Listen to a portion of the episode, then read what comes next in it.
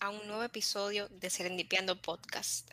En este capítulo especial vamos a hablar sobre un miedo que yo siento que la mayoría de los jóvenes han pasado o pasarán, que es el miedo antes de empezar la universidad, o como me gusta decirle, miedos preuniversitarios. Eh, vamos a hablar un poco de nuestra situación. Sebastián, ¿cómo tú vas? ¿Tú estás ya en la universidad o antes? Dime. Bueno, supone que yo ahora mismo estoy cursando lo que sería mi segundo cuatrimestre, ya acabándolo. Entonces, hasta ahora he tenido la fortuna de que las clases han sido solamente virtuales, por tanto, no he tenido que lidiar como tal, tener que ir a asistir a una clase universitaria eh, en presencial, así que me sigo salvando todavía. Bien, y antes de pasar a otra persona, la voy a presentar. Con nosotros está Carmen de los Santos. Su primera vez aquí. Sí. Cuenta de tu situación universitaria. Creo que ahora mismo lo que me define es el miedo preuniversitario. Saber que me queda menos de un mes para afrontar otra realidad que es la universidad. Bien, y yo hablaré de la mía, que es que yo empiezo en dos días la universidad. Wow. Sí, entonces vamos a hablar de lo que pasamos y lo que estamos pasando ahora sobre antes de entrar. Lo primero, lo primero. ¿Cómo fue para ustedes la presión de elegir carrera? Sebastián primero. Bueno, eh, yo creo que es importante aclarar que yo tuve que pasar por una crisis vocacional para poder concluir en la carrera que estoy estudiando, que es negocios internacionales. Y me tomó dos cuatrimestres sabáticos, bueno, seis meses, porque realmente no, nunca tuve una idea clara de lo que yo quería llegar a estudiar en la universidad, así que tuve que sacar como que un tiempo para lidiar con todas esas presiones, esos miedos que uno tiene al escoger carrera y decidirme por negocios internacionales. Así que realmente fue bastante difícil y fue un proceso largo. ¿Y tú, Carmen? Yo me identifico con eso. ¿Y tú, Carmen? Concuerdo exactamente con Sebastián. Casi todos tenemos crisis vocacionales. Eh, uno siente siempre la presión de que tiene que elegir una carrera que le haga feliz, que le genere ingresos y muchas veces también que haga feliz a otras personas. Sí, ese es un problema. El condicionamiento social que te ponen para tu estudiar. En mi caso fue igual. Yo siento que hay diferentes formas de las crisis. A veces que tú no sabes para qué das, otra es que no te sabes decidir, otra, no sé, que ni siquiera quieres ir a la universidad en un principio. La mía fue que yo no me decidía. Em, y yo no tuve presión en sí familiar, pero sí sentía que tenía que elegir algo suficientemente bueno, como que esperaban de mí algo como que deslumbrara. ¿Tú me entiendes? Entonces, esa fue más o menos mi impresión y fue, cambié mucho de, de idea, de carrera, antes de ingresar, claro. Pero lo bueno de estas crisis que veo aquí en común es que al final nos ayudaron a tomar una decisión. No sé si están de acuerdo. Sí, claro, nos impulsaron. Exacto. Sin crisis no hay asentamiento, se puede decir. Entonces, ya cuando uno pasa de elegir la carrera, y a veces pasa como que conjuntamente está elegir la universidad. ¿Cómo fue para ti ese proceso, Sebastián? Bueno, ¿qué te digo? Por la crisis que yo pasaba, me, importaba más la carrera que la universidad realmente. Eh, por el aspecto de que yo no, no, fui de esas personas que de, antes de acabar el colegio decían, no, yo quiero hacer tal carrera en tal universidad, ese es mi sueño. Entonces yo al nunca tener esa meta, realmente no sabía para dónde ir. Entonces, yo más o menos lo que hice fue terminar de escoger la carrera, pues que evidentemente es lo más importante, y ya después ver en qué universidades me podía cuadrar, porque realmente yo no tenía nada de eso planeado. Entonces, nada, buscando dentro de, las, de la carrera que yo quería, las mejores universidades eran UNIBE y APEC, entonces uno aquí no es rico, entonces tocó coger APEC. Exacto. ¿Y tú, Carmen? Quería lo mejor para mí, así que eso fluyó junto con la selección de la carrera. El reto en sí fue organizar un presupuesto. ¿Un presupuesto a qué te refieres? Para lograr pagarla. Exacto, con el tema de los pagos. Exacto, porque eso es lo que yo veo mucho, la situación económica versus nuestro, nuestros sueños. Porque imagínate, por ejemplo, Sebastián, que quisiera estudiar en APEC su carrera, pero que no tuviera el dinero. Eso, eso es una situación como que muy real actualmente. El hecho de que tú, ok, la universidad no hace a la persona, pero hay veces que uno se identifica tanto con una institución que quiere ir a esa institución o que uno quiere la mejor institución para su carrera. Exactamente. Pero, em, como que a veces no se puede. Y yo siento que el mejor consejo para eso sería como que haz la, haz la carrera donde tú puedas por ahora si la situación mejora, em, se hace donde tú quieras, pero enfócate en que sea la carrera la prioridad. En mi caso, eh, llegó a aparecer una crisis sobre mi situación económica versus mis sueños, pero se, se trabajó y se trabajó para poder lograr lo que se quería. ¿Te ibas a decir algo? sí, yo es muy frecuente ver una guerra entre el presupuesto y el sueño. Sí, hay veces que, uno como que envidia a esas personas que no tienen que preocuparse por eso. Como que simplemente, no sé, porque ok, hasta el que consigue una beca hizo su esfuerzo, pero estas personas que como que, ah, como que lo lograron, o sea, como que no tuvieron que esforzarse tanto porque te están, digamos, privilegiados económicamente, como que te pica a veces. Ah, yo no lo puedo evitar, a veces, a veces pica esa cosa. La prioridad debe de ser estudiar. Y luego, ¿dónde? Exacto. Estudio. Y, o sea, tu carrera que te, que te apasione a ti. Sí. Em, porque es otra cosa, como tú elegí la carrera, porque uno dura con sus crisis vocacionales, que no sabe qué estudiar, que las personas eh, opinan, para después estar con lo mismo, pero con la universidad. Porque usualmente cada universidad tiene como que su estatus y de cada una hablan. Cada una tiene su reputación. Entonces, cuando tú no te sientes identificado con esa reputación y te toca estar en esa universidad, es un poco fuerte. Así que realmente yo como que entiendo el sentimiento. Como que hay, una empatía conmigo eh, hacia eso. Claro. Cuando te dicen que cierta clase social es la que abunda en cierta universidad y tú no te sientes identificado con esa clase social, es una presión más. También, también. Por ejemplo, como, como decía Sebastián, lo de que un IBE, que no hay cuarto para un IBE, pero, ¿qué te digo? Tú meterte a esa universidad sabiendo la clase social que hay, que tú no te sientas cómoda ahí, es como que sentirte la minoría, la clase como que va, van a pisotear.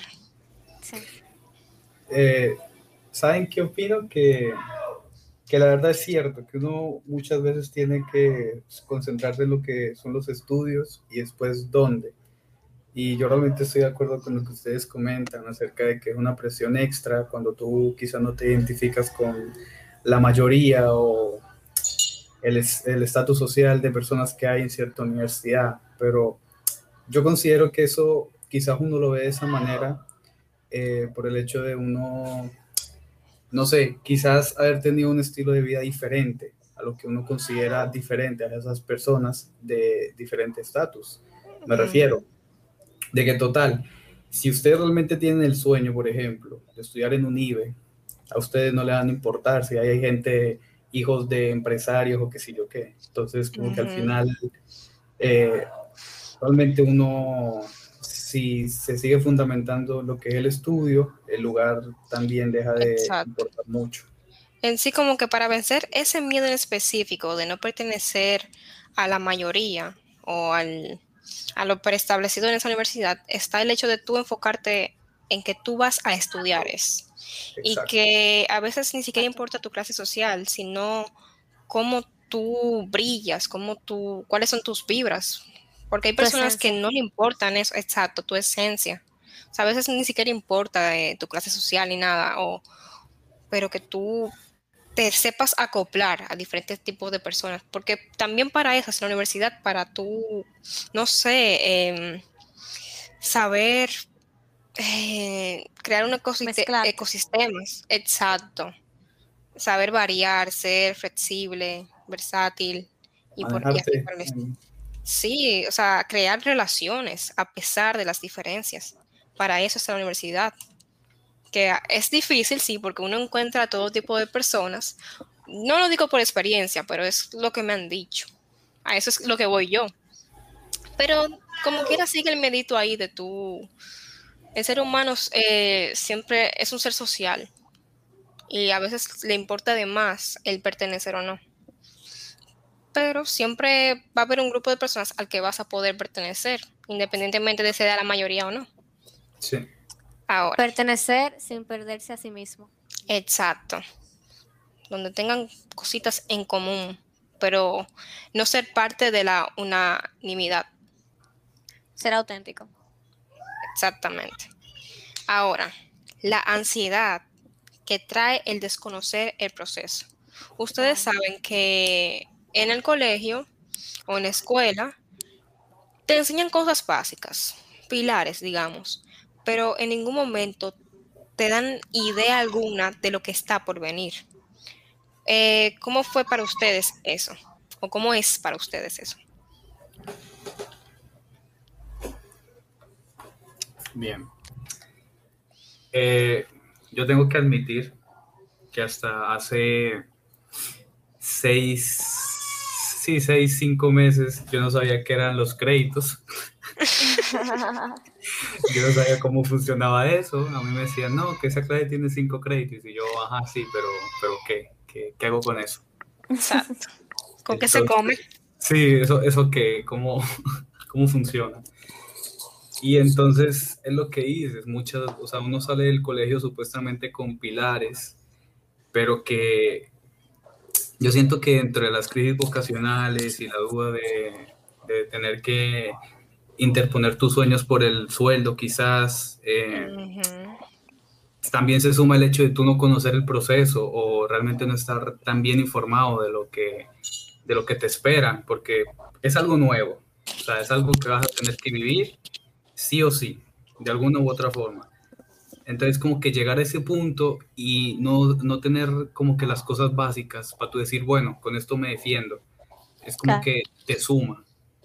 Porque entonces no te explican más o menos, eh, no sé, cómo buscar el pensum de las carreras, en, cuáles cosas basarse para saber si es una, una universidad que es bastante, no sé, consagrada en la carrera que quieres escoger, porque claro, de la UAS salen médicos, entonces como que yo ir a estudiar negocios internacionales allá no, no tiene mucho sentido. Entonces son esas pequeñas cosas que yo siento que, que, suman a esa ansiedad antes de entrar a la universidad. Sí. En lo personal, a mí lo que más me traía ansiedad era el hecho de que, no sé, las incógnitas de cómo se hace esto, cómo se hace lo otro, eh, seleccionar lo que es, no sé, saber si qué electiva tomar. Dicen tú puedes elegir, pero como que realmente puedes elegir. Sí. O realmente tú tomas la que tenga mejor horario. O sea, como, realmente, tú me entiendes. Entonces, no hay como una orientación previa. La orientación te la dan, eh, digamos, en el primer trimestre. Y algunas universidades sí te guían en el camino, pero no son todas. Hay muchas personas que, incluyéndome, que tenemos que buscar personas que ya están dentro, que han pasado las mil y una, para poder guiarse. Exacto. sí, entonces, em, esa ansiedad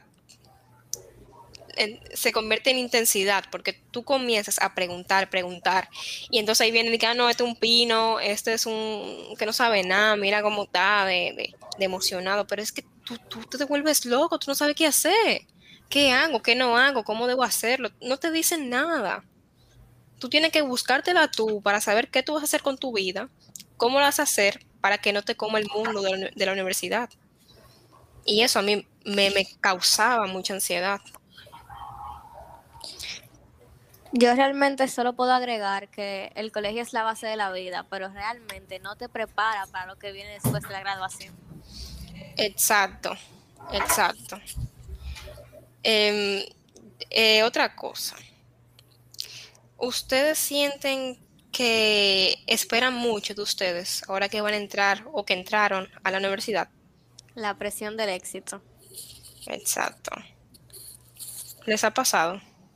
Siento que hay personas que tú te estás graduando del colegio y ya te están hablando de la graduación de la universidad. Sí. Que te dicen, no sé, como que tienen una fe tan grande en ti y, y, uno se encuentra como que en momentos que uno ni siquiera sabe dónde está parado o de si podrá seguir. Yo no sé, como que es una presión de que tú no puedes defraudar, pero no sé. Se agradece el apoyo, Claro que sí, pero todo tiene un límite. o sea, ok, a veces ni siquiera es que sea la misma persona muchas veces, sino que son demasiadas personas que vienen y te dicen, ok, terminaste el colegio, ahora viene la peor parte de tu vida, el resto de ella.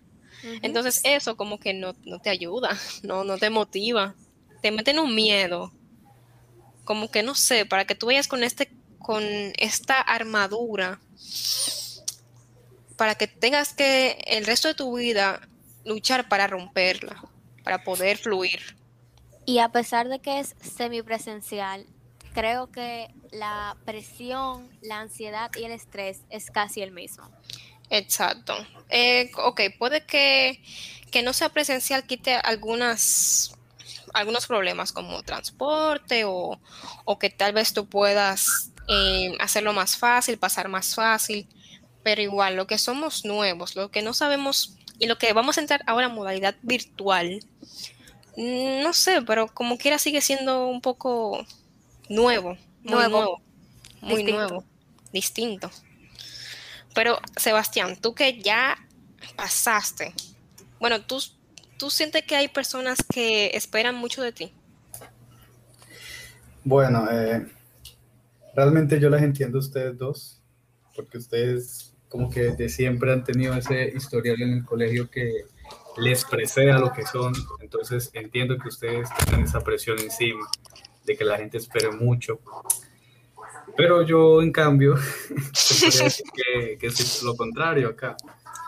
Porque como que nunca terminó de interesarme destacar en el colegio, entonces al final nunca creé expectativas.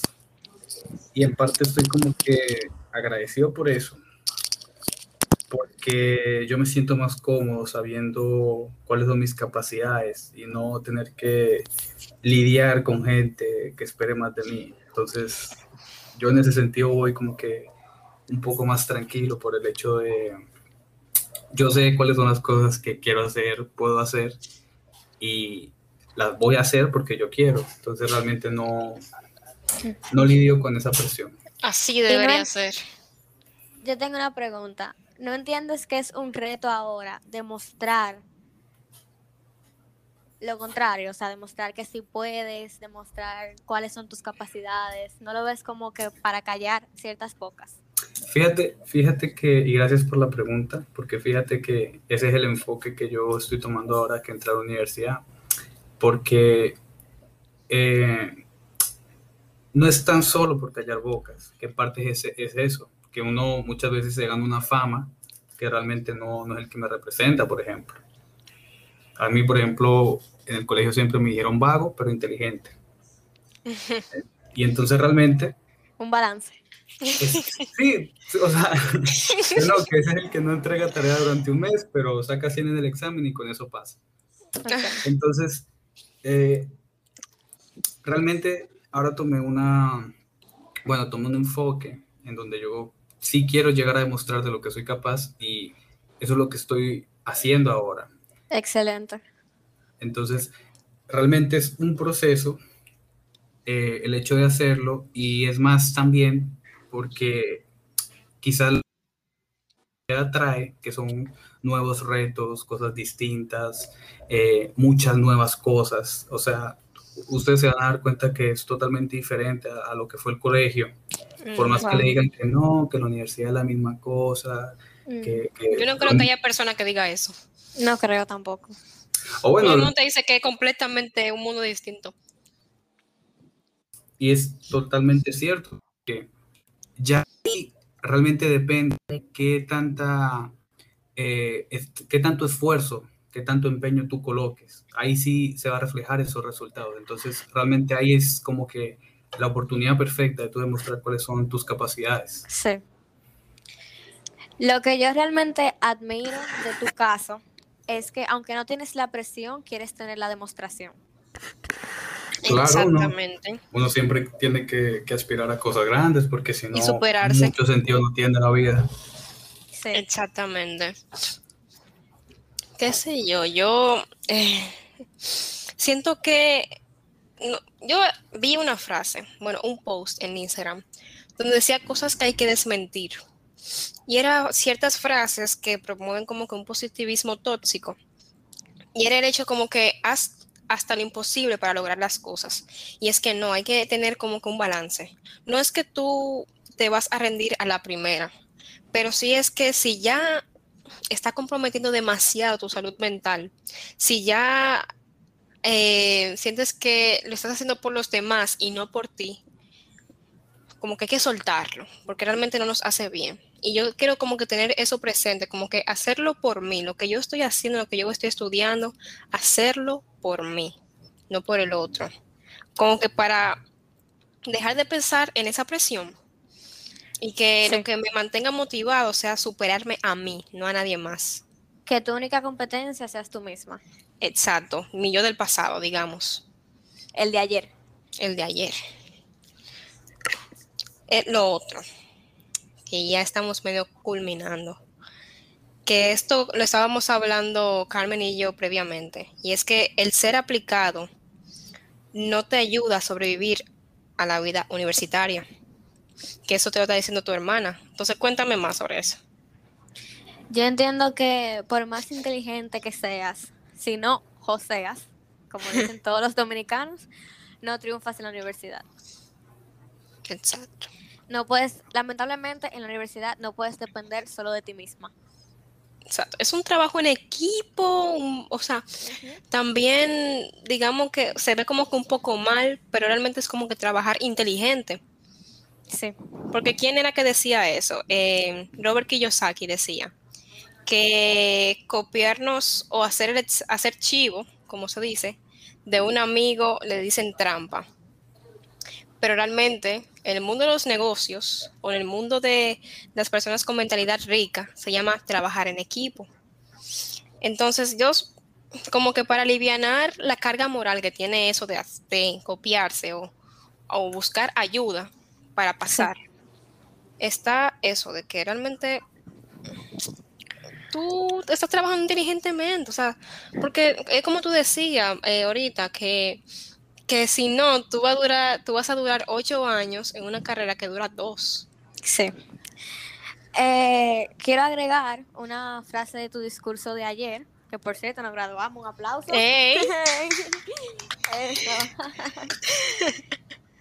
Eh, y decía que si caminas solo llegarás más rápido, pero si caminas con alguien llegarás más lejos o algo similar. Exacto, sí era así. Caminan solos, irán más rápido, pero si caminan acompañados, llegarán más lejos. Y me corrijo, es un proverbio. Es un proverbio chino, ajá. Exactamente. Porque fue algo que yo me di cuenta en el colegio, justamente. Yo era de que no, yo no me copio de nadie, yo hago mi tarea yo, eh, yo no hago nada en equipo, lo hago o yo o no lo, o no lo hace nadie. Pero yo dije, hay que aprender a delegar. Yo tengo que aprender a confiar en mis compañeros y hacer que ellos demuestren sus capacidades también. Entonces comencé a darle cosas a ellos, aunque no me gustara. Y aprendí a trabajar en equipo, se puede decir. O sea, cada vez yo me ponía menos tareas a mí y lo, repartía más. Y no fue una tarea fácil eh, aprender a delegar, pero sí da muchos frutos, porque alimenta la confianza, eh, tú, uno se siente menos presionado, no toda la carga está en ti, y como dice, el que mucho abarca, poco aprieta. Y por eso hay que delegar. Así mismo en la universidad. De cierta manera, delegar ayuda a otros a desarrollarse y es lo justo. Exacto, es lo justo. Porque el que quiere todo para él no deja como que los demás crezcan. Y tú, eh, Sebastián, ¿tú haces tus joseos? Mira, yo les voy a ser sincero. Eh, realmente el, cambio a la universidad me ha hecho bien, o sea, no se me ha complicado tanto lo que sería el tema de los estudios y eso, eh, porque realmente cuando a mí algo me motiva me, me, sale a hacerlo, entonces hasta ahora vamos bien, no hemos retirado ninguna materia ni quemado. Pero, Gracias, gracias. Pero lamentablemente lo que ustedes comentan, yo siento que tiene una parte buena y una mala. Sí, realmente porque yo he tenido, digamos, la desdicha de tener maestros que te la ponen en China. Entonces es como que si tú no consigues gente del cuatrimestre anterior que tomó clases con esa profesora para que te hagan trabajos o buscar la manera de pasar esa materia, dígase pagando para que te hagan trabajos y cosas de ese estilo, se debe hacer muy complicado. Entonces realmente... A eso nos referimos con joseo. Como, hay que comprarlo, hay que buscarse personas ya más avanzadas. Que lo hagan por ti o que te expliquen. Oye, o sea, es un tema. Pero realmente la parte buena es que es lo que tú comentas, la universidad ser una, una situación nueva te permite estar expuesta a diferentes cosas y, hay mucha variedad. O sea, tú terminas conociendo gente de cuatrimestres más avanzados de tu propia carrera o de otras carreras. Sí, te ayuda mucho. Y, te, exacto, y, como que te guían, te enseñan y uno a, a la final como que la parte mala es esa, que uno como que muchas veces tiene que, tiene que depender de, ciertas, de ciertos factores externos. Pero lo bueno es que de manera dual terminas independizándote, porque ya te tienes que valer por tus capacidades y las virtudes que tú puedas hacer. Exacto, yo siento que uno aprende a, conoce sus capacidades, eh, reconoce a los demás y comienza a hacer un trabajo en equipo. Así se debería de hacer. Además, em, ¿qué te digo? También está la parte más sana con la que tú pudieras ayudarte, que sería, no sé, buscar a alguien con quien estudiar o... Pero no es lo mismo que tú buscar a alguien que ya está avanzado. ¿Tú me entiendes? Bueno, tú me entiendes. Tú sabes. Yo sé. Y yo voy a...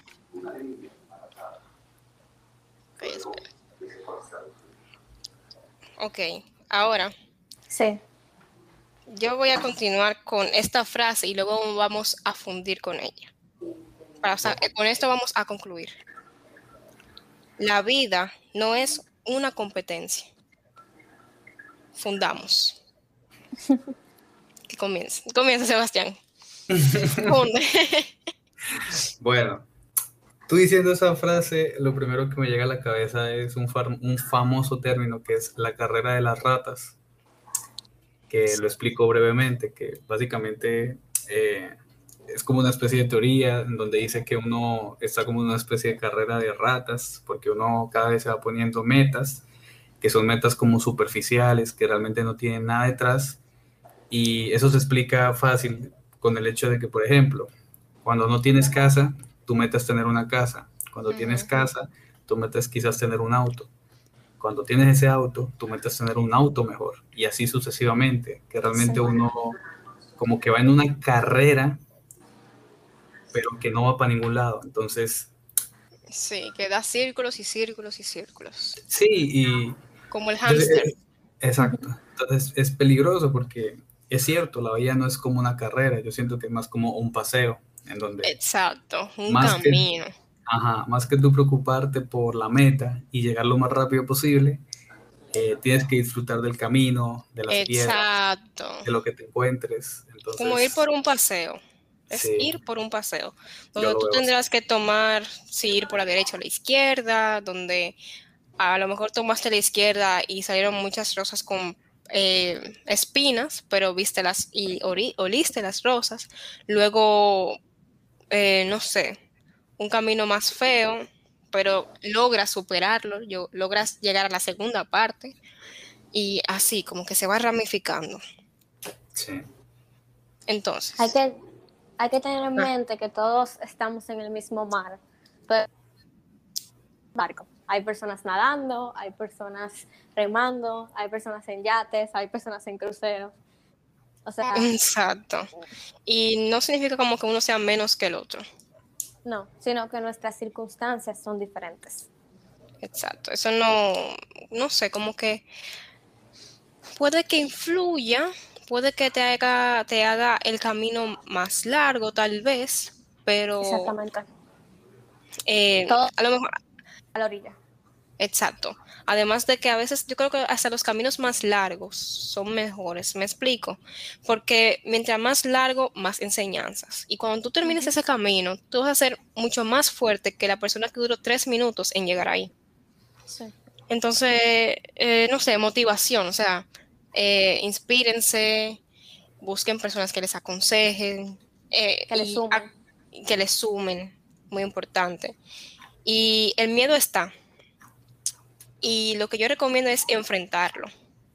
Cuando tú lo enfrentes ya se va a olvidar y vas a estar como Sebastián, que está como que, bueno, eh, ya yo pasé por eso, ya no me preocupa tanto como nosotras dos ahora. Ahogándonos. Uno se va a reír luego de nuestras preocupaciones de antes, porque las vamos a comparar con las presentes y vamos a decir como que eso no era nada comparado a lo de ahora como pasa en el presente. Exacto. Entonces, el miedo está. Lo importante que es que aprendamos a enfrentarlo. Cuando digo que la vida no es una competencia, también tiene que ver mucho con la presión. La gente entiende que tú te tienes que graduar del colegio entre los 16 y los 18 como mucho. Tienes que comenzar la universidad desde que sales.